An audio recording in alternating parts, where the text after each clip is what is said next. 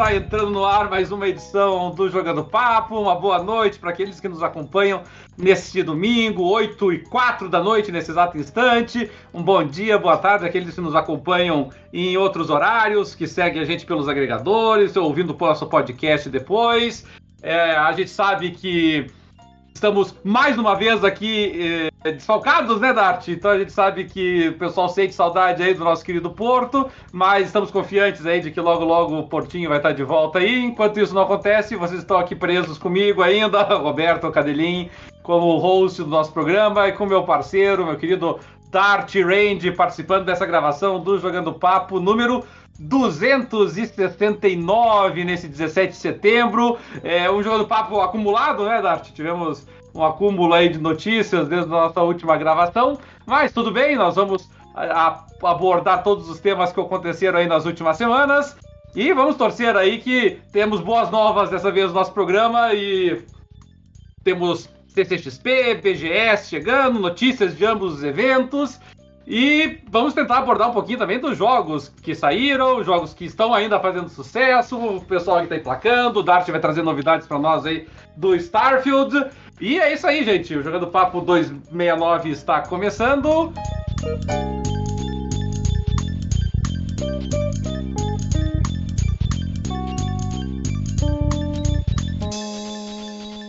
Bem, galera. Jogando Papo, podcast onde não basta jogar, é preciso debater. Está iniciando mais uma edição. E, Dart, sem nós fazermos aqui maiores delongas, vamos abordar já uma notícia importante, bombástica que tivemos recentemente aí. A Microsoft confirmou presença na CCXP, Dart, não na BGS.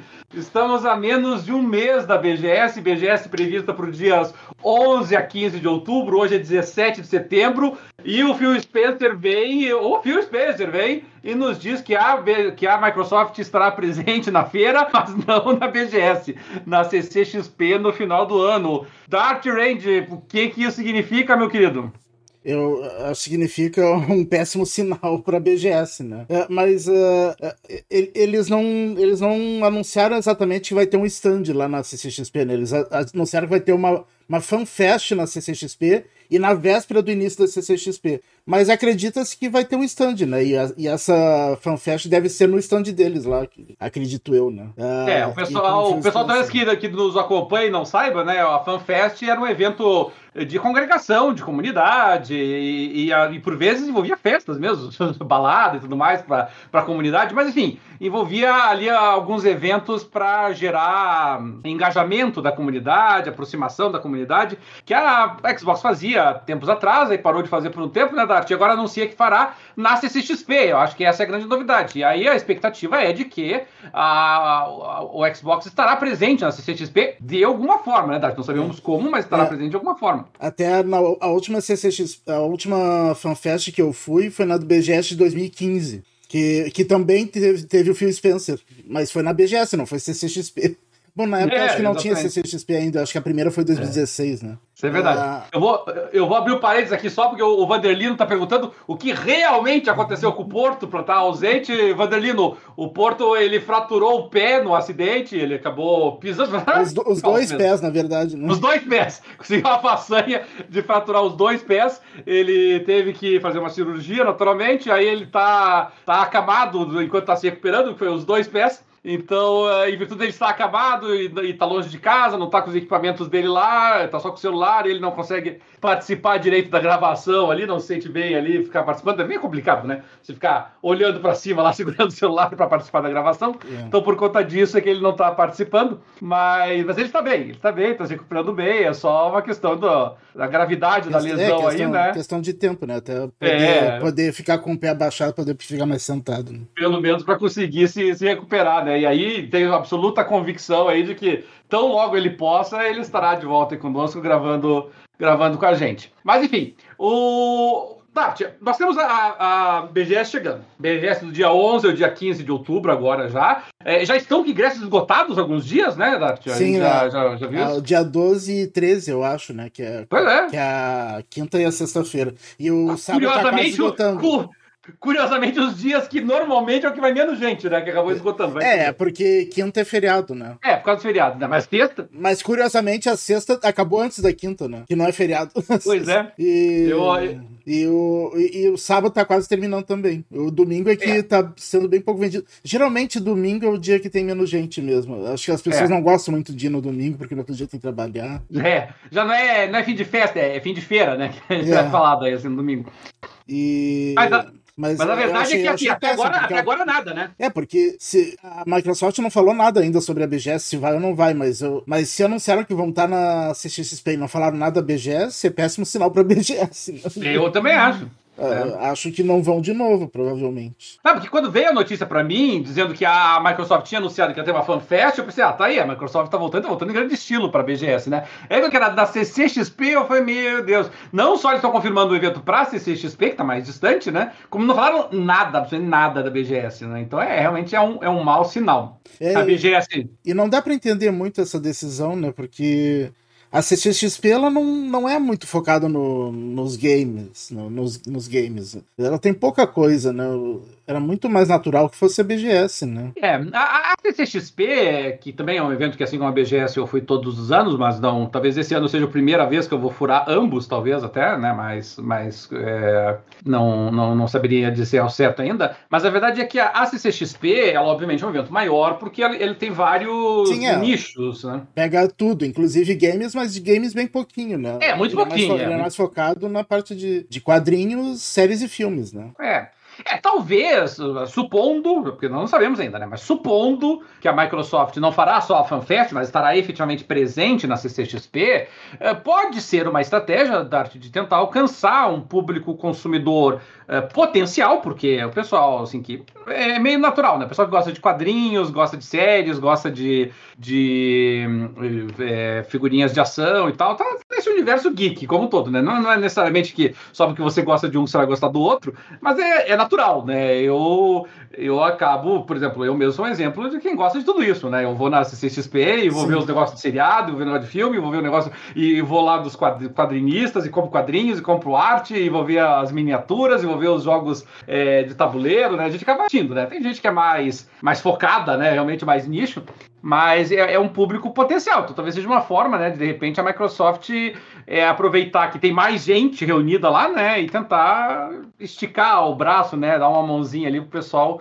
da comunidade geek que tem outros interesses, né, talvez conheça um pouquinho só de, de videogame e tal, né, e de repente acaba se aproximando, é, eu... diferentemente da BGS que você tá pregando para convertido, né? É. Eu, e, e, também outra coisa que eu tô pensando é se será que a CCXP não tá querendo investir mais em games também? De, Pode ser, porque esse é um ano que a aumentar a parte de games assim, né? e meio que esvaziar a BGS. É. eu não sei Sim. se por concorrência, né? Mas o, o, problema é que a CCXP tá enfrentando é, o, é exatamente aquela greve dos, roteiri, dos atores e roteiristas nos Estados ah, Unidos. Sim, é. porque... não, não, vai vir ninguém. É, exatamente. Você vê, por enquanto, eu acho que assim, a, o grande anúncio da da CCXP, acho que foi o, o, o, ator que fez o pai dos Weasley lá no Harry Potter, lá, que é um ator inglês, e, e é, conseguiram daí... achar um ator inglês que, tal, que por acaso não, não era sindicalizado é, nos Estados Unidos. Que provavelmente ele não é sindicalizado nos Estados Unidos, né?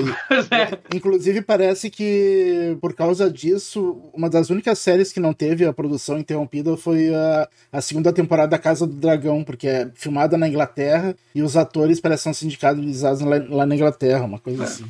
Pois é, eu, é isso que eles vão ter que fazer. Eles acabam tendo que buscar alternativas né, na, na, Inglaterra, no Japão, em outros mercados.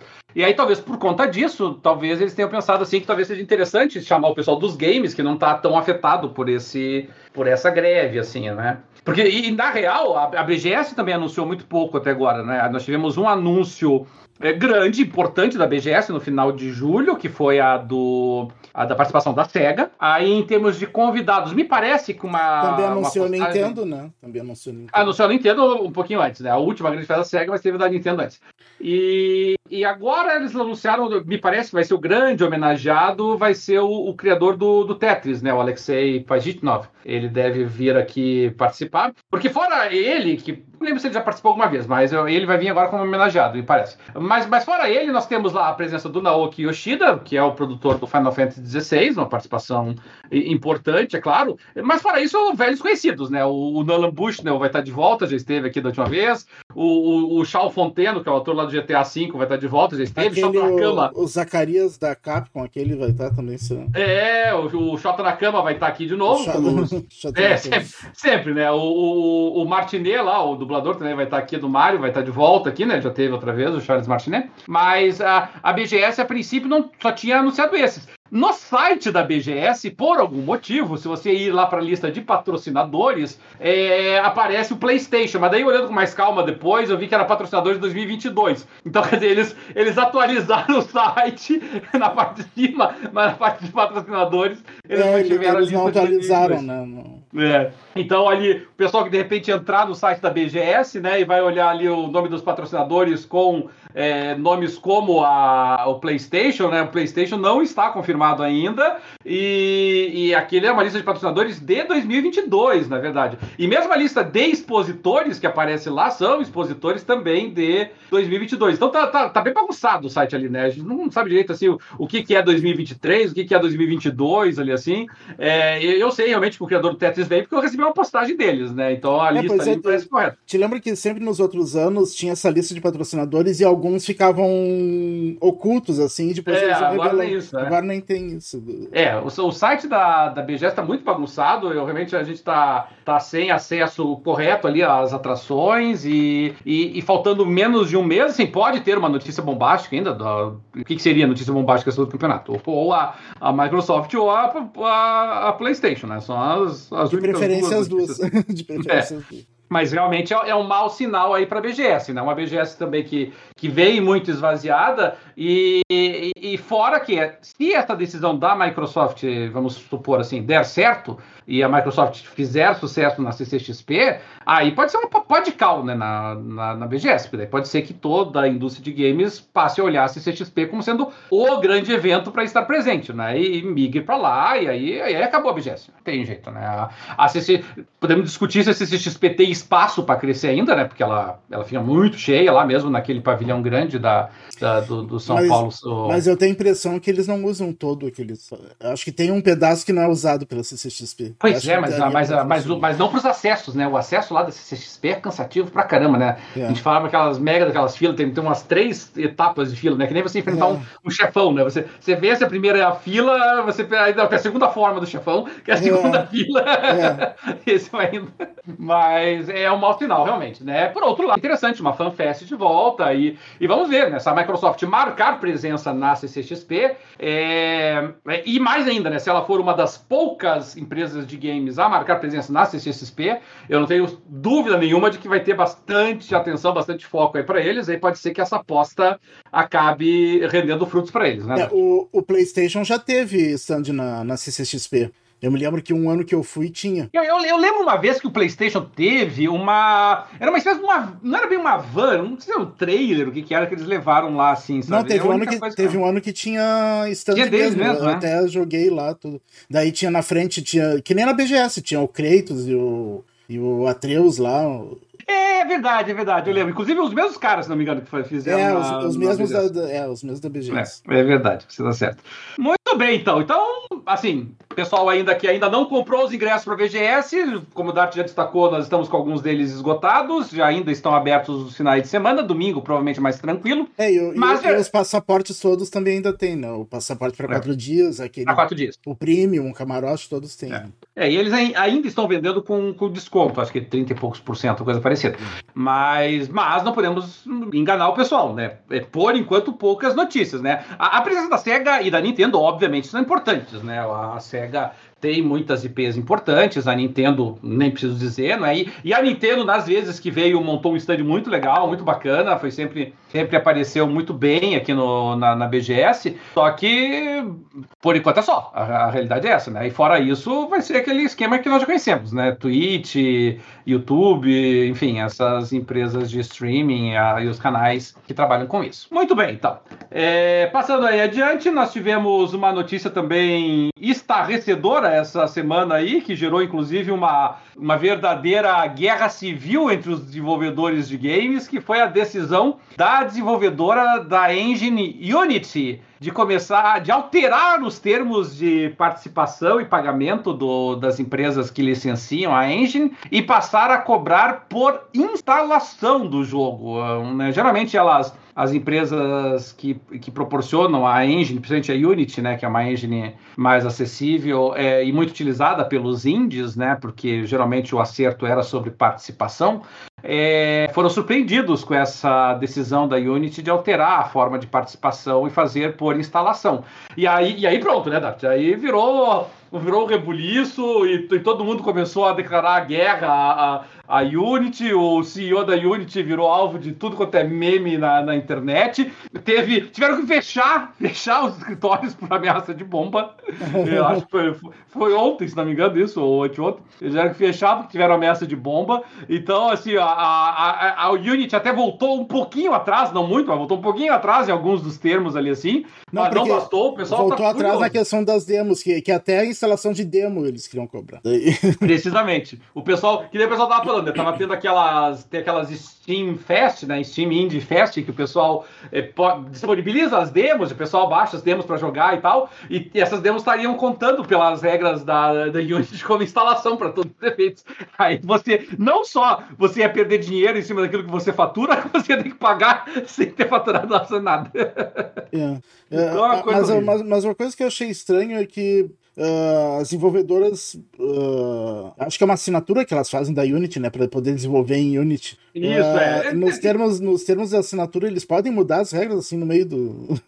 é, é, eu, eu, confesso que eu não conheço o contrato em si, né? A gente geralmente entende que as regras são. Que quando eles assinaram, deve ter umas regras lá. É que deve, deve ter prazo, Dart. Eu não, não, tenho acesso ao contrato, é. mas deve ter prazo, sabe? Deve ter, é. deve ter alguma cláusula de revisão de condições a cada, é. sei lá, seis meses meses, um ano, não sei alguma coisa dessa natureza. O que assim, eu achei sabe? estranho é, é valer para jogos que já estão há anos aí lançados, né? É, é a verdade é, o, nesse, nessa forma como o Unity está propondo, fica difícil o modelo de negócios dela, realmente. Eu acho que é, você tem que trabalhar, obviamente, com o público consumidor. A Unity não nasceu ontem, né? A Unity é uma empresa que tem quase 20 anos no mercado e, e, e, e trabalha com desenvolvedores de games há muito tempo. Nós temos muitos, muitos jogos que foram desenvolvidos em Unity. Só que que ela já vinha sofrendo algumas críticas é, há um tempo atrás, assim, a respeito da forma como estava conduzindo o negócio. Mas, assim, eu acho que se, se, eu pegar aqui nos últimos dois, três anos, eu acho que foi, assim, a decisão é, comercial mais criticada desses anos aí no, na indústria de games, né, Dati? Eu não consigo lembrar Sim. de um rebuliço similar aí, assim. É, por coincidência ou não, esse cara ele já, já foi da EA, né? O, o presidente da EA. Na época que queriam cobrar por para carregar arma no Battlefield. É verdade. É, o, o Unity, obviamente, porque assim, incomoda bastante, porque o Unity é uma engine que é utilizada por empresas pequenas, por estúdios pequenininhos, até porque ela não é lá tão poderosa assim, né? Não significa que não tenha grandes jogos que foram desenvolvidos em Unity, tá? Vamos pensar que uh, Cuphead, Cuphead foi desenvolvido em Unity, uh, o, o, o, primeiro Pillars of, of Eternity, um RPG denso, pesado, duro, foi desenvolvido em Unity. O, o pessoal do Xbox conhece bem, o Ori and the Blind Forest é Unity também. É, o que mais aqui de Unity que eu posso lembrar aqui? É, esse é menos conhecido. Teve aquele Far Long Sails que você navegava e ficava construindo teu barquinho, ele assim, foi Unity também. Aqui para ficar nos no jogos mais conhecidos, né? Tem Mas o, da, você, você, você, conhece um, né, Dart? Que, que foi desenvolvido em Unity, né? Não, não me lembro. Você conhece? o Cities Skylines foi é, Ele é em Unity? é em Unity. Será que o 2 é... vai ser também? Não, eu acho que não. Eu acho que o 2 não, não tá em Unity, não. Mas. Ah, e o, o Pokémon GO, né? Fez bastante sucesso, salvo engano, ele é em Unity também. Aqui dos que eu me lembro. O Hollow Knight, aquele, aquele joguinho lá com. Difícil burro lá, com o personagemzinho lá em plataforma lá, é é, Unity também. É, o... é, arrisco a dizer que desses indies mais famosos, pelo menos metade deles é em Unity. Né? É, dos indies sim, é vários deles. Teve, teve, é. um que eu amei, que é feito em Unity, que é aquele Return of the Obra Dinn, um jogo sensacional, assim, que é você investigando o que aconteceu com uma, um navio que você encontra é, a deriva no mar, assim, com todas as pessoas mortas, muito, muito interessante. É, mas enfim, Uh, o importante é, Unity, obviamente, é uma engine que tem um, um, um espaço no mercado grande, é, principalmente para as pequenas desenvolvedoras. A gente está numa onda agora meio que de Unreal, né? Tudo Unreal agora. É, Unreal é o futuro do negócio. Tá até meio exagerado esse, essa paixonite pela Unreal. Acho mas até que já foi mais, tem... né? Na época do 360, eu acho que era mais Unreal do que agora. mas é que o pessoal achou que a Unreal, acho que é a 5 agora, né? Que tá, é, essa é a última bolagem do pacote, aí tá uma coisa isso, né? Não se fala de outra coisa ultimamente que não seja Unreal. Mas de qualquer maneira, a Unity representa um, uma parcela importante do mercado, principalmente para pequenos desenvolvedores. Agora, se começar a ficar incomodando assim complica, né? Agora, eu acho que complica mais para a Unity do que para os desenvolvedores, porque sempre vai ter alguém disposto a, a, desenvolver uma engine que seja adequada para as necessidades de pequenos desenvolvedores e ocupar esse espaço da, da Unity. Então, quer dizer, é, é mais a Unity que pede com isso do que os desenvolvedores, né? É, mas se valer para os jogos que já estão por aí, também complica para eles, não? Um pouco. Ah, complica assim, a, de forma imediata, mas é, é, o fim da Unity na prática. Teve Sim. até uma, uma revista especializada em desenvolvimento de jogos é, que declarou isso, né? Até com uma certa né, sensacionalismo, né? O fim do, da Unity e tal. Menos, mas assim, pegou mal pra caramba. Alguns desenvolvedores né, falaram em tirar os jogos das plataformas, né? Porque eles iam começar a ter prejuízo. É, é mas isso também acontece, né? Se você, e... se você trabalha com uma margem pequena. Uh, a Unity, daí, em Game Pass ou outros serviços similares, daí quem pagaria seria a empresa, a Microsoft ou a Sony. Daí, essa eu quero ver ela eles pagarem. Como é, como é que vai, né? É, o, o, a Unity falou, isso faz uns dois dias, que, uh, que realmente tanto a, a Microsoft quanto a Sony teriam que que arcar com essas despesas. Não, não ficou claro, como não está nada claro nessa história, né? Como que seria feito, né? Porque ninguém tem provavelmente um acesso a esses dados, são ultra confidenciais, mas, mas é interessante até você mencionar, Dart, a questão do Game Pass, porque muita gente acha que foi o Game Pass em maior grau e, em menor grau o, a, as assinaturas da PSN Plus que levaram a Unity a tomar essa decisão, né? Porque o que estava havendo? Isso, isso realmente estava acontecendo, né? Vamos, vamos, ter, vamos, tentar aqui fazer um papel de advogado do diabo, né? O que estava acontecendo era é, a, as empresas uh, independentes que estavam desenvolvendo jogos em Unity muito frequentemente liberavam esses jogos pro Game Pass, liberavam-se leia, vendiam né, os jogos pro, pro Game Pass e vendem os jogos para para Sony no PlayStation. E, e, o jogo fica lá. A empresa recebe a grana deles da, da Sony e da Microsoft. E, e para todos os efeitos tá resolvido. Só que nessa história toda que tava ficando descanteada era Unity, nessa história aí, né? Porque era um negócio único lá firmado entre eles e que não tinha nada a ver com venda efetivamente de jogos. E aí a, a Unity passou a, a, a colocar essa cláusula de instalação por causa disso, né? Porque ela tá pensando, bom, se o jogo tá disponibilizado no, no Game Pass, né? Então eu vou cobrar em cima de quantas instalações aquele jogo tiver que assim, tem um certo sentido, né? Mas você não pode mudar as regras no decorrer do negócio, né? Quer dizer, ela sentiu que ela estava é, O pior é que esses serviços de assinatura, muita gente baixa os jogos e acaba não jogando, né? Muita gente faz isso. Muita baixa para dar uma olhada e depois acaba esquecendo pra instalar. É, eu, eu já tive vários. Eu, eu, eu tive um jogo que eu baixei que não só eu não joguei, quando. Aí, aí teve um belo dia que eu resolvi jogar, ele tinha saído já do Game Pass. eu não conseguia jogar ele. Eu nem vi que tinha saído e ele já tinha saído. Então marchei nele. O... Mas é muito comum. E essas empresas, elas aderiram ao, ao, Game Pass e aderiram também, em grande parte, a, a todos os serviços de assinatura que podiam, porque isso garante para eles valores, né? E é isso que eles estão interessados, né? Eles estão interessados assim, eles fazem uma, uma planilha, uma programação de despesas, vem lá quanto que eles vão receber no Game Pass e falam, bom, beleza, eu não vou ficar rico, mas pelo menos garantir a, a comida na mesa Sim, aqui em casa. É uma renda né? certa, né? E, e deixar hum. só a venda pode vir mais, mas pode vir menos, né? Pode vir menos. Você pode, você pode virar milionário, como a CD Projekt virou com o The Witcher, você pode virar milionário, como o pessoal lá do, do, do Stardew Valley, por exemplo, virou, né? Mas pode então, então realmente é uma, é uma decisão delicada, assim, né? E infelizmente a gente tem mais histórias que dão errado do que que dão certo, né?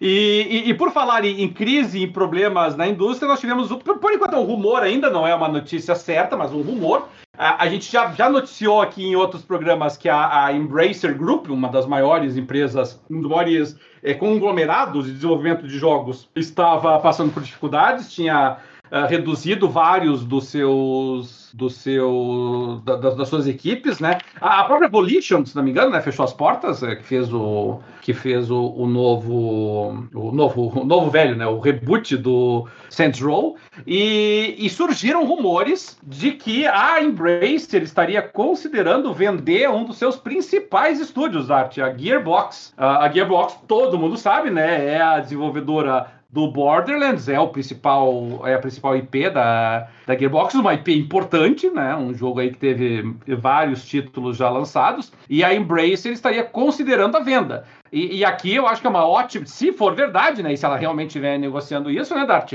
É uma boa notícia para a Sony, porque a, a Microsoft, ainda envolvida lá na questão da, da Activision e da efetivação do negócio e do convencimento dos órgãos regulatórios, não vai botar mais uma dor de cabeça para ela adquirindo mais um estúdio de mais um grande jogo, né? Ela não, vai é, ficar quietinha. É, enquanto não se resolver essa questão, ela não vai tentar comprar não vai, mais nada. Não vai.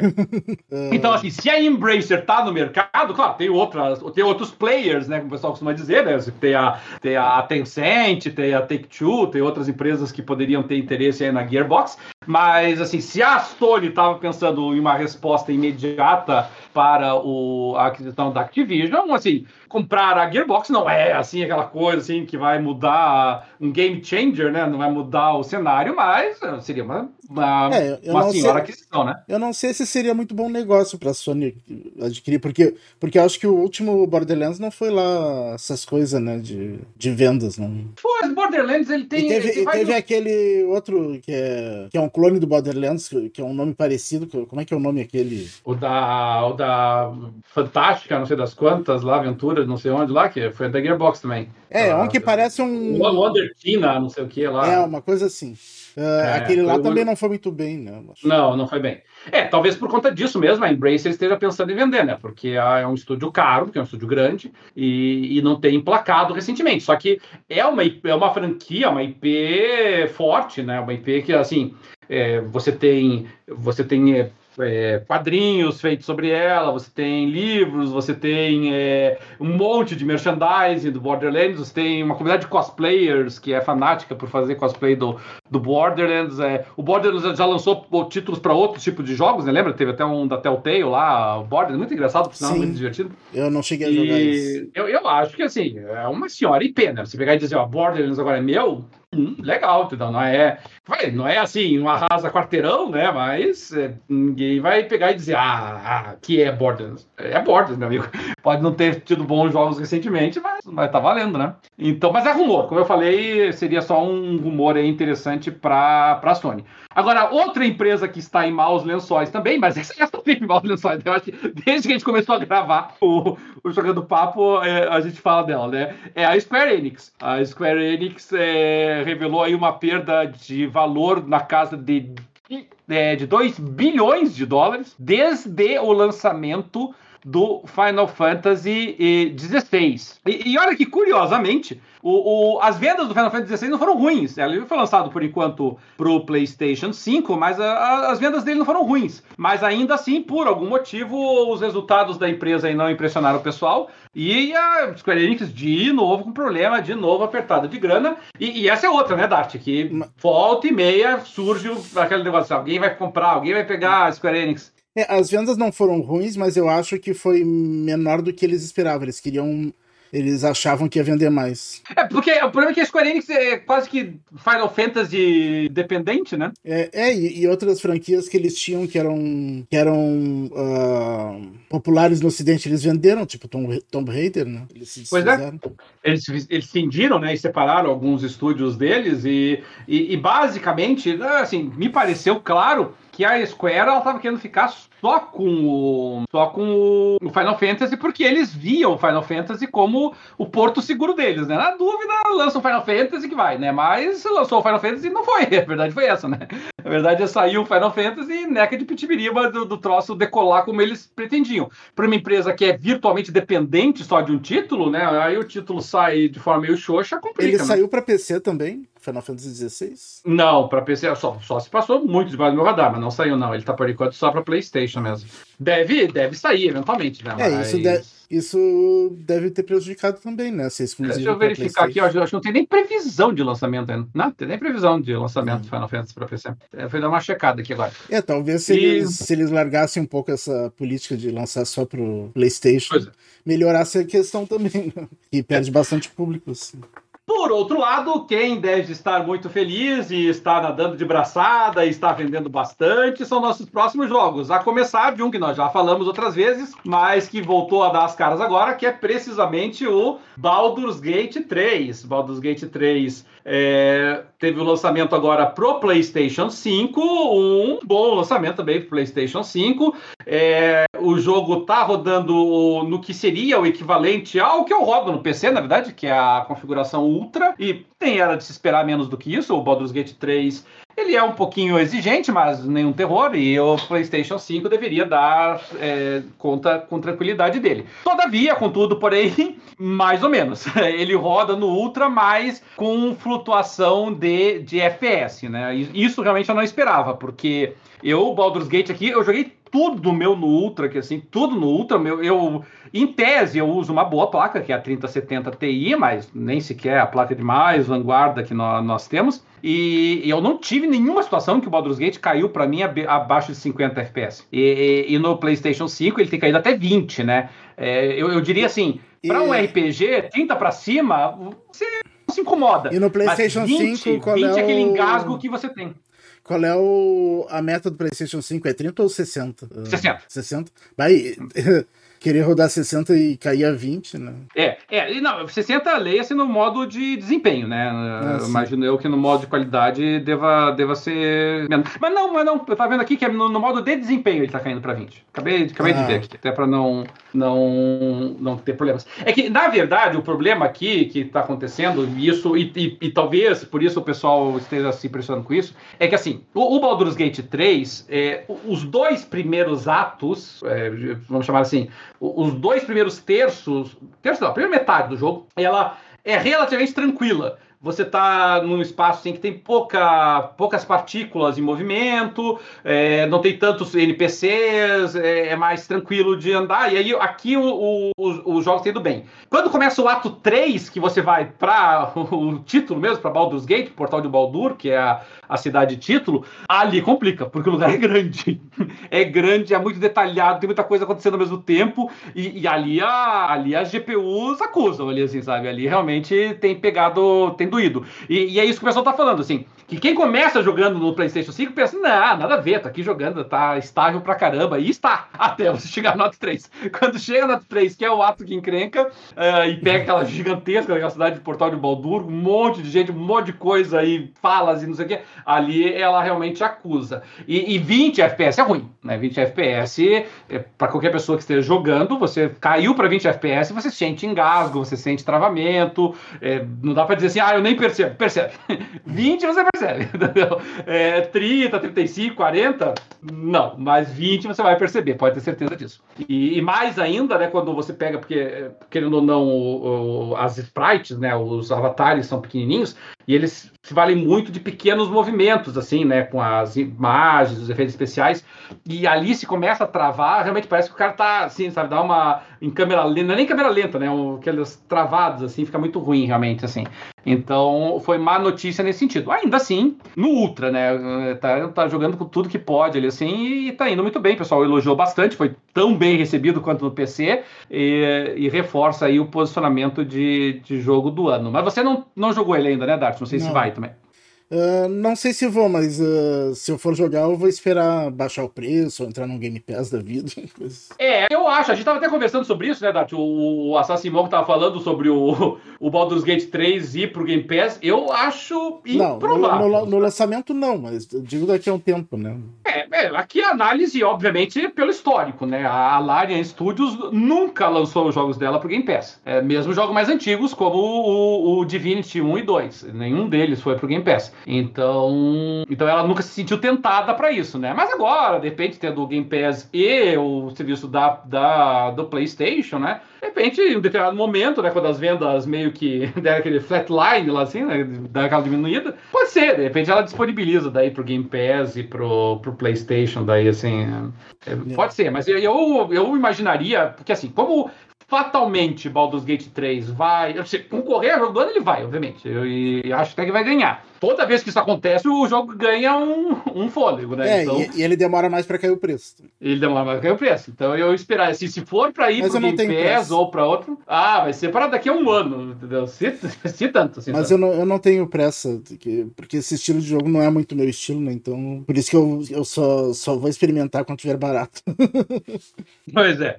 E o... Agora, outro que também não tem nada do que reclamar é o Starfield, né? O Starfield tá indo muito bem também. Ele, ele bateu um recorde importante é, dentro da Bethesda, que foi o de jogadores simultâneos do Skyrim, acredite se quiser o, o Skyrim. Pra, pra, a gente imaginaria que não, né? A gente imaginaria que, que o Skyrim teria uma quantidade absurda de jogadores ao mesmo tempo, mas o Skyrim foi um daqueles fenômenos ao longo do tempo, assim, né? O Skyrim, ele, ele, ele nunca foi um jogo assim que foi tipo ao mais jogado do momento, não. A, o recorde do Skyrim é que ele passou anos, anos, anos, anos e até hoje sendo jogado, né? É, é diferente.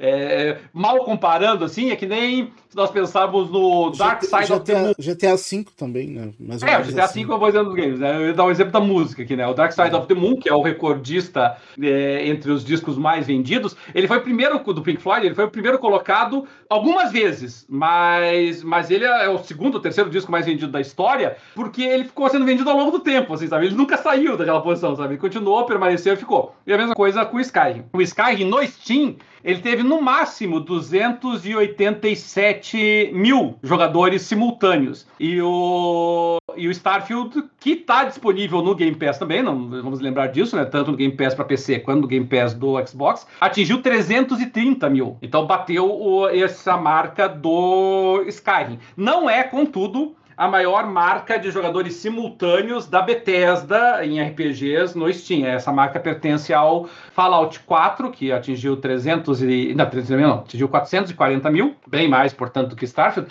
E acho difícil que o Starfield ultrapasse esse... É, esse, até porque o Fallout esse... 4 era multiplataforma, né?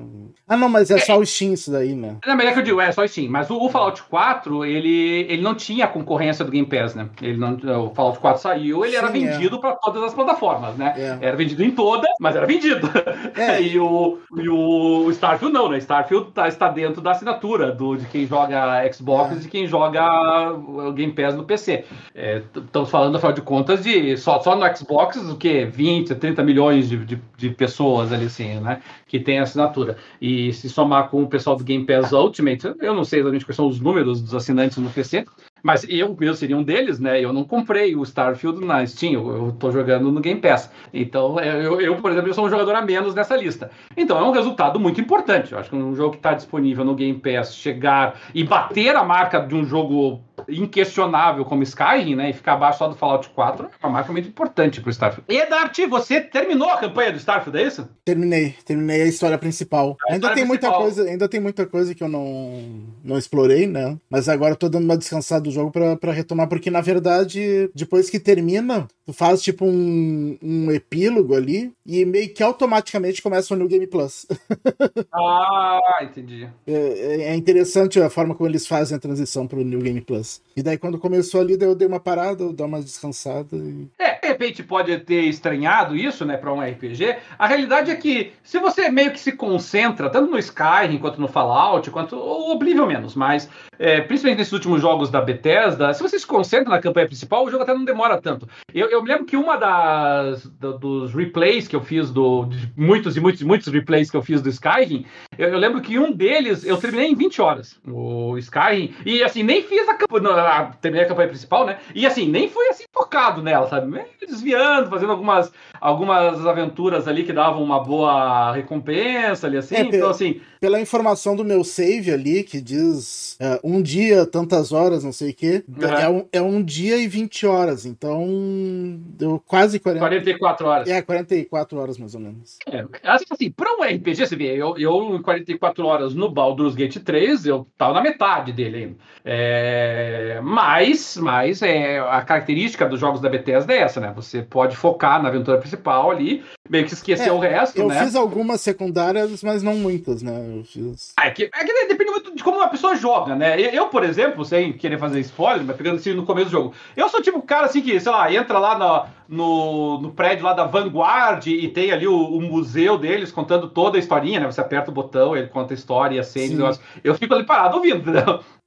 Isso que aconteceu. É, eu- Ah, aí as colônias brigaram, aí a- o- os Varruns surgiram. E como é que foi a guerra com os Varruns, entendeu? E eu fico ali. É, eu, eu varia. Às vezes eu tô, eu tô com paciência e faço isso, e às vezes eu não tô com paciência e vou passando. É, de- Depende do estado de espírito da hora, assim. É, é que pra mim, quando o assunto é RPG, eu- é só em RPG que isso funciona. Pra outros pra outros jogos, nem tanto. Mas RPG, eu testo, um, do- um dos meus testes da RPG, pra saber se é bom, é se, se eu chegar na metade do jogo e eu saber, eu entender a história. Eu entender, não, não só a história, eu entender o universo, sabe? Eu, eu tenho que chegar assim na metade do jogo, eu tenho que estar sabendo o que tá acontecendo. Sabe? Eu, tenho, eu tenho que saber, por exemplo, eu The Witcher 3, eu tenho que saber quem que é Teméria, eu tenho que saber quem que é Nilfgaard, eu tenho que saber quem que é o Círculo das Bruxas, eu tenho que saber é, ah, quais são a- os principais sacerdotisas, eu tenho que saber, eu, eu tenho que estar ligado, entendeu? eu tenho que saber o que, que É. são lá os esquilos, os squirrels, eu preciso estar entendendo o que está se passando. Se eu chego na metade do jogo, eu fico pensando, mas quem É, são o, o- Ah, o Starfield, uma parte da história do. do. Do, do universo ali, tu só vai saber no final do jogo. Faz parte do final do jogo. Não, Algum- pelo alguma- menos é um, é- é um incentivo para Alguma- você chegar até o final do jogo. Algumas coisas só são explicadas no final. É, mas pelo menos assim, é, é, não deixa de ser um incentivo, né, para que a pessoa, não, então deixa eu me concentrar, deixa eu me concentrar aqui na, É, nessa missão. aqui. o, acho que o Todd Howard, né, que ele aconselhou que se, se foque na campanha na primeira jogada e depois eh, explora mais no, no New Game. Não, olha aí, eu tô, eu tô em violação ao que o Todd Howard falou. Na verdade, inclusive, eu tava. Quando eu, quando eu, eu me lembro quando eu visitei o, o, a, a, a constelação lá, né? Praticamente início do jogo, assim. Aí a guria da constelação veio perguntar. "Ah, Quando você estiver pronto, me avise que daí a gente vai pra não sei onde. Eu falei, não, então um pouquinho aí, eu tenho muita coisa a fazer antes disso. Aí eu falei, então tá, então me aguarda aí que eu já volto. Aí eu fui passear pela cidade, vou dar uma volta. É, eu também, na primeira, na primeira vez eu resolvi passear um pouquinho antes e tal, mas daí eu não passei um pouco e já. Não, agora eu tô pronto. É, eu falei assim, não, só segura aí, eu tô. Eu tô. nem, nem conheci de cidade aí, da outra, da guria ali fora tá querendo um cafezinho lá, que ela tá meio cansada, deixa eu levar um cafezinho pra ela. Tem coisa mais importante do que salvar o universo. Ah, tu também levou o cafezinho pra guria lá Então- Claro, na, evidente, estação né? do. Ela tava reclamando, a pobrezinha, tá querendo ir embora do planeta, tá sozinha ali, o, o namorado dela, tá querendo, tô sonhando com uma vida melhor, e ela tá lá limpando, tá? Leva um cafezinho pra ela. então, essa, essa parte eu acho legal. Eu acho que é isso que dá, que dá vida aos RPGs. Pra, pra mim, é o que eu digo, isso é RPG, entendeu? É você tá ali, né? você sentir que você tá, tá se envolvendo no jogo. Né? Aqueles RPGs que é tudo muito estático, assim, né? Que os NPCs são tudo meio sem vida. Ah, sinceramente, isso não, não me agrada nem, nem um pouquinho, né? Mas Starfield tá indo muito bem, obrigado. E a Microsoft tem muito a, a ficar feliz nesse aspecto aí, né? E, e nós tivemos agora, né, Dart? Eu acho que não está disponível ainda, ou está disponível para PC não está disponível, mas nós tivemos o lançamento, ou pelo menos a liberação dos reviews de um jogo que era relativamente esperado para esse ano aí, era uma das promessas para esse ano, que era aquele Lies of P. Não sei se esse pessoal se recorda aí, o Lies of P ele é um, um Souls-like baseado, inspirado, vamos chamar assim, né, na história do, do Pinóquio e, e, e tem uma sistemática muito parecida realmente com a, com a do Souls-like. E tivemos o lançamento dele, é um lançamento esperado para esse ano. E as reviews iniciais boas, né? Tá com uma média ali de acho que 8,2, 8,3. O pessoal É. gostou bastante. É, disseram que é um jogo duro, unforgiving, né? A gente fala, né? Ele não, não perdoa erros do, do jogador, assim. É um E- jogo que eu não vou jogar.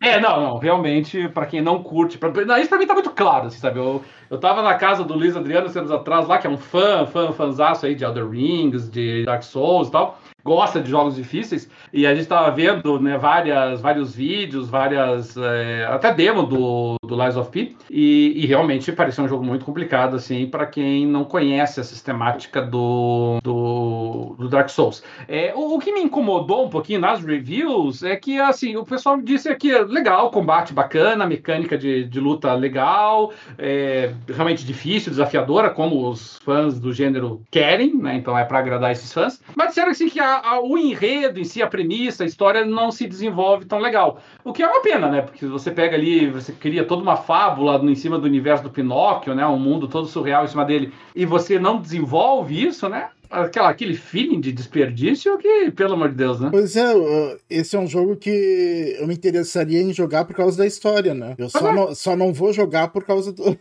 por ser Souls-like, mas uh, pelo enredo eu me interessaria bastante. É, ainda assim, né, me parece que pela, pelo nível das avaliações, realmente, se alguém achava né, que o Lies of P poderia, de repente, aparecer como concorrente a jogo do ano, está muito claro essa altura do campeonato que, que não mas, mas eu acho que que talvez na categoria dele, jogos de ação, não para ganhar também, porque tem coisa mais tem coisa mais forte, mas é, dá, dá. Eu acho que era o nível de ambição do jogo, sabe? Eu acho muito difícil que, que o pessoal ali tenha imaginado que Lords of Peace seria um novo Sekiro, alguma coisa dessa natureza, assim. Eu acho que não, né? Eu acho que era mais, mais nesse naipe aí que eles estavam querendo mesmo. Só não sei como é estão as vendas, né? As vendas a gente tem que esperar o jogo ser lançado, oficialmente, não, como eu falei, não tá nem sequer liberado ainda, tá só em pré-install. Então temos que ver como é que vai ser a recepção do público, né? Mas do pessoal em geral aí, o pessoal acabou gostando. E, e é isso aí. Dart, tem mais alguma notícia aí que você queira trazer ou não? Não. Muito bem, então. Eu, eu tenho que trazer isso, porque eu, eu prometi para mim mesmo que eu iria trazer isso, embora o Porto não esteja aqui, com certeza o, o Porto ia, ia gostar bastante, mas é, eu, eu achei muito engraçado, Dart, que saiu uma um ranking na, na, na Game Range, claro, esses rankings é coisa da Game Range sempre, né? É, da, dos 14 melhores jogos estilo Arém. Você, você já ouviu falar de jogo estilo Arém, Dart? Não.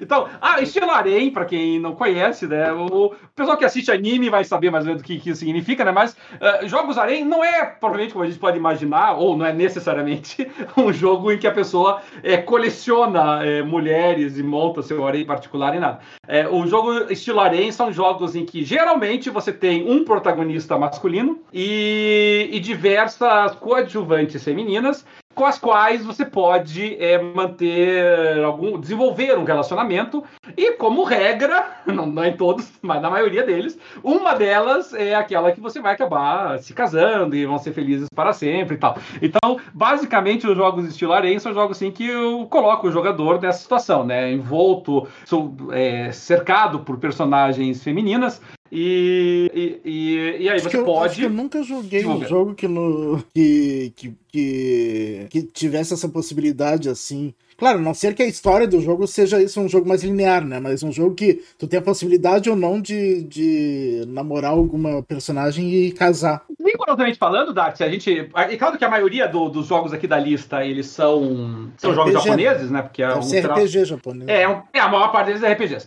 Uh, é um traço bem específico da cultura japonesa, mas, mas, mas, é, rigorosamente, muitos jogos ocidentais podem se enquadrar é, é, nesse gênero se você ampliar o conceito, né? Se você ampliar o conceito, porque assim, os jogos de areia em japonês, eles são jogos assim que você necessariamente é um protagonista masculino, que necessariamente estará envolvido com um monte de coadjuvantes femininas. É, mas os RPGs ocidentais, é, muitos deles apostam também nessa questão de relacionamento. O próprio Baldur's Gate 3 faz isso. O Mass Effect Mas assim, você não precisa se relacionar. É, Mass Effect, Effect só, que, só, que, só que nele tu não casa com ninguém no final, né?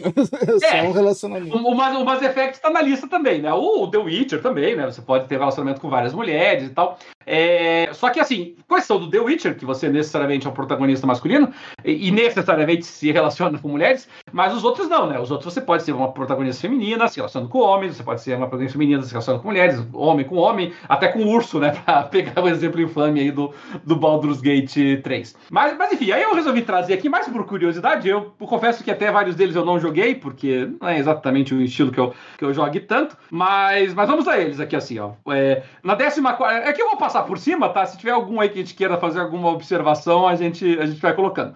Na 14 posição, não sei por que foram 14, porque tem bem mais opções que isso, mas na 14 posição, um jogo que saiu ano passado chamado Neon White. Saiu para PC, PlayStation 4, PlayStation 5 e também por Nintendo Switch, né? Quem acha que o Nintendo Switch é, não é muito fã desse tipo de jogo aí, tá, equivocado. Tem bastante dele saindo pro, pro Switch. Mas eu não joguei esse aqui, imagino que você também não, né? Não, provavelmente eu não, não devo ter ah, jogado nenhum.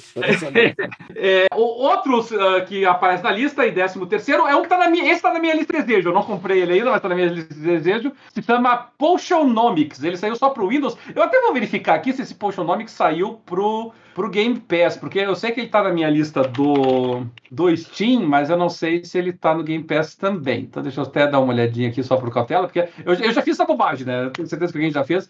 Eu já comprei jogos que estavam no Game Pass, no, no Steam promoção, porque eu não percebi que estavam no Game Pass, boca aberta, né? Mas não, o Mix não aparece. É, esse tá na minha wishlist, mas não joguei ainda, então não sei dizer. Outro é para celular, é o Princess Connect Redive, que eu não faço a menor ideia do que se trata, mas enfim tá na lista aqui para quem se interessa por esse tipo de jogo. É, em 11, uma franquia mais conhecida, a Hune Factory, é, que é o Hune Factory 5, saiu uns dois anos atrás, saiu para PC e para Switch, é da, da Marvelous. A Marvelous, para quem não conhece, é uma empresa japonesa que, que ela trabalha com jogos heróis, assim, mas é borderline.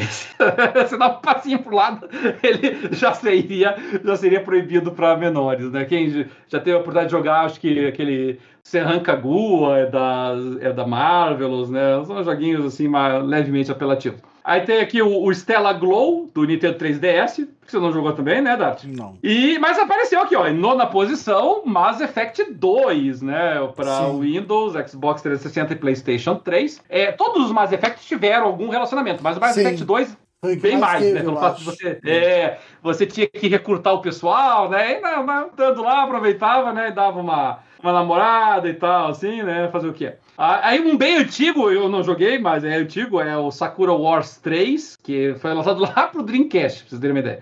Já faz muito tempo. O, o Shining Resonance, que foi lançado em 2018, esse saiu para o PlayStation 3 e para o PlayStation 4 também, e também para o Xbox One. Eu tenho certeza que quase ninguém jogou. O, o Helltaker, que também é disponível só para PC aqui. O Azure, o Azure Dream PC, é Linux, Linux, e Mac também. é, Linux e Mac. É, é, o Azure Dreams, que saiu para o primeiro PlayStation e para o Game Boy Color, para vocês terem uma ideia. O, o Conception 2 eu joguei. Conception 2 na quarta posição, lançado pela Atlus. Ele está disponível para o PC, PlayStation Vita e Nintendo 3DS. O Conception 2 eu joguei. O, o, o, conceito do Conception 2 até é divertido.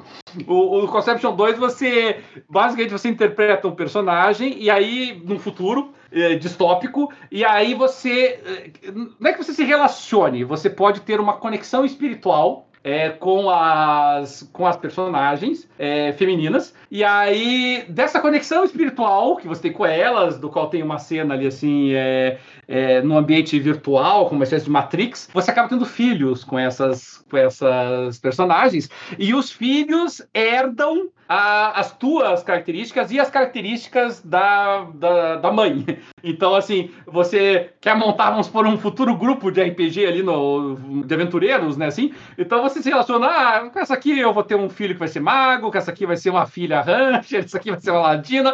Você meio que monta um grupo de filhos teus com as, com as características, é meio quase que uma eugenia, né? Que você vai uma seleção genética ali com as mães. O, o terceiro da lista, esse também é conhecido, também joguei, Persona 5. Todos os Personas, né, têm algum tipo de movimento, o Persona 5 também, né, são várias personagens femininas ali que, que giram ao, ao redor do, do Joker ali, assim, né, mas tem bastante, bastante coisa interessante. O, aí o Riviera, que é da Sting Entertainment, de 2005. E o primeiro colocado, que eu nunca joguei, mas fiquei até curioso, Legend of Heroes, Trails of Cold Steel 4, que saiu para PC, Switch, PlayStation 4 e também para o Google Stadia. Eu, infelizmente, não joguei esse jogo. Eu, eu colocaria facilmente como melhor jogo de arém da história o The Witcher 3. Fácil, com muita sobra. É, tanto pela qualidade do jogo em si, quanto pelas possibilidades dele. Você, você se recorda de algum jogo com essa característica que você tenha jogado, Dart? Uh, é, só os Mass Effect mesmo. Eu acho que o. O Starfield, eu acho que isso também é possível, né? No Starfield. É, eu acho que eu não. No, no ponto que eu tô no jogo, é, não tem o, menor o, o máximo que aconteceu até agora foi flertar, mas não, não avançou nada. Não avançou, é. não, não, decolou. É. Então, então tá bom. Mas eu acredito que possa. Os jogos da Bethesda geralmente podem, né? No, no Skyrim é. você podia casar até tudo mais, né? Você ia lá pro templo de, de Mara lá e tinha uma Belzinha, tinha até uma missão específica lá pra você se casar com a pessoa. Inclusive o jogo era muito preciso, né? Quando você marcava a data pra casar, você tinha que estar na, no templo na hora certa. Se não aparece no templo no dia marcado, dá caca. então. O pai da noiva e... saía pra, pra é. matar. Mais ou menos por aí. O Vanderlino tá perguntando da, se a gente assistiu as directs lá, da, ele colocou no plural, as directs. Eu, eu assisti o State of Play. Teve alguma outra que eu perdi ou não? Te, teve da Nintendo, se eu não me engano. Eu só assisti o State of Play também. Então, então, da Nintendo eu não assisti, Vanderlino. O do State of Play da, da Sony eu assisti, achei é, meio sem vergonha, mas, mas gostei bastante da apresentação do novo Homem-Aranha, porque talvez o único jogo, né, que ainda esteja aí a, disponível para disputar aí com data de lançamento marcada aí para ser jogo do ano. E gostei muito do que vi, achei a cidade maravilhosa, né? Você viu ali a é, agora, agora não vai ser só Manhattan, né? Vai ter o Brooklyn é, também. Muito bonito. Né? Brooklyn, né? é, que pega, é, pega o, o a ilha inteira ali daí. É, pega é. o continente, né? Eu acho. Ah, não. Ele pega. Não, ah, é, ele, não, não, Brooklyn, Brooklyn. Brooklyn Queens não, é, é, outra ilha. É. O continente é só o Bronx lá. É, é. Porque o Brooklyn você vai cruzar a ponte lá daí, né? Yeah. Então, então acaba sendo bem, bem legal. É, mas foi a única coisa que me chamou a atenção. Teve alguma outra coisa do State of Play lá que. Ah, o Vandelin falou do Final Fantasy VII uh, Rebirth. Que é a ah, continuação também. do Final Fantasy é. VII Remake, né? É, também. E, e, esse teve um aspecto curioso no. que, que, que não, não apareceu exclusivo, né, Dart? É, no final do trailer dizia que, que. Eh, que não será lançado em outras plataformas, pelo menos até. não me lembro que dia de maio de 2024. Pois é, né? Então ficou então como... Quer dizer que a, a, a, exclusividade é bem menor que um ano, né? É, eu, eu achei, eu achei interessante, né? Eles fazerem uh, com data específica, que não era uma coisa comum, né? Geralmente é. eles colocavam como. Às vezes colocavam como lança, lança primeiro na plataforma, às vezes colocavam, colocavam como exclusivo temporário, mas, mas com data foi. Pois é, eu nunca vi botarem data específica, assim. Mas, mas achei legal, né? Achei, achei bacana, né? Porque daí pelo menos já sinaliza para as pessoas, uh, assim, espero outro outro, compro agora, vou esperar até ano que vem. agora, eu acho difícil que ele esteja se referindo ao Xbox. Eu acho que deve ser a versão de PC. Mas, é, pelo curto, pelo curto lapso temporal, eu acredito que sim, Dar. Seria uma surpresa muito até grande. Até porque o primeiro, não, o primeiro até hoje não saiu para Xbox. Né? É, é. Eu acho que deve fazer um circuito mais lento pro Xbox, se é que vai fazer para Xbox, né? Pro, pro PC, eu acredito que assim. Aí eu, eu tô, que nem você está com o Baldur's Gate 3, eu estou com o Final Fantasy VII Rebirth. Eu, eu, eu espero sempre, sem problema. eu fico no aguardo sem problema nenhum. O da Nintendo realmente eu não assisti, Vanderlina. Esse eu vou ficar te devendo, eu, eu assisto, de repente assisto aí da semana e aí no próximo podcast a gente comenta alguma coisa a respeito aí, porque eu assisti só o State of Play essa semana. Dart, quer acrescentar alguma coisa a mais para hoje, não? Não, hoje não. Não? Então tá bem. Bom, galera, basicamente por hoje era isso. Nós vamos ficando por aqui. Essa semana aí ficaremos aí atentos, primeiro a as vendas e a recepção pela, pelo público aí do Lies of Peak, seria o grande lançamento. Vamos ver aí se temos notícias e novidades para a BGS, que está cruzando a esquina aí. Pessoal interessado já compre seus ingressos. E todos vocês que nos acompanham ao vivo, que nos acompanham ouvindo depois pelo podcast, já sabem, né? Se quiserem acompanhar a gravação ao vivo aqui conosco, virtualmente todo domingo, né? Como outra exceção, sempre às 8 horas da noite no nosso canal do YouTube. Pessoal também que quiser pode nos baixar o podcast nas principais agregadores de músicas que vocês tiverem de streaming e também pode, obviamente, entrar em contato conosco através do e-mail jogandopapo, arroba jogandopapo.com.br, seja para fazer comentários, sugerir pautas, sugerir matérias, fazer perguntas, ou até mesmo, se se atreverem a quiserem participar aqui conosco, quiserem gravar aqui conosco, não tem problema não, é só mandar um aviso para nós antes, a gente sempre recebe de braços abertos aí a nossa comunidade, viu? O Jogando Papo vai ficando por aqui então, e até a próxima.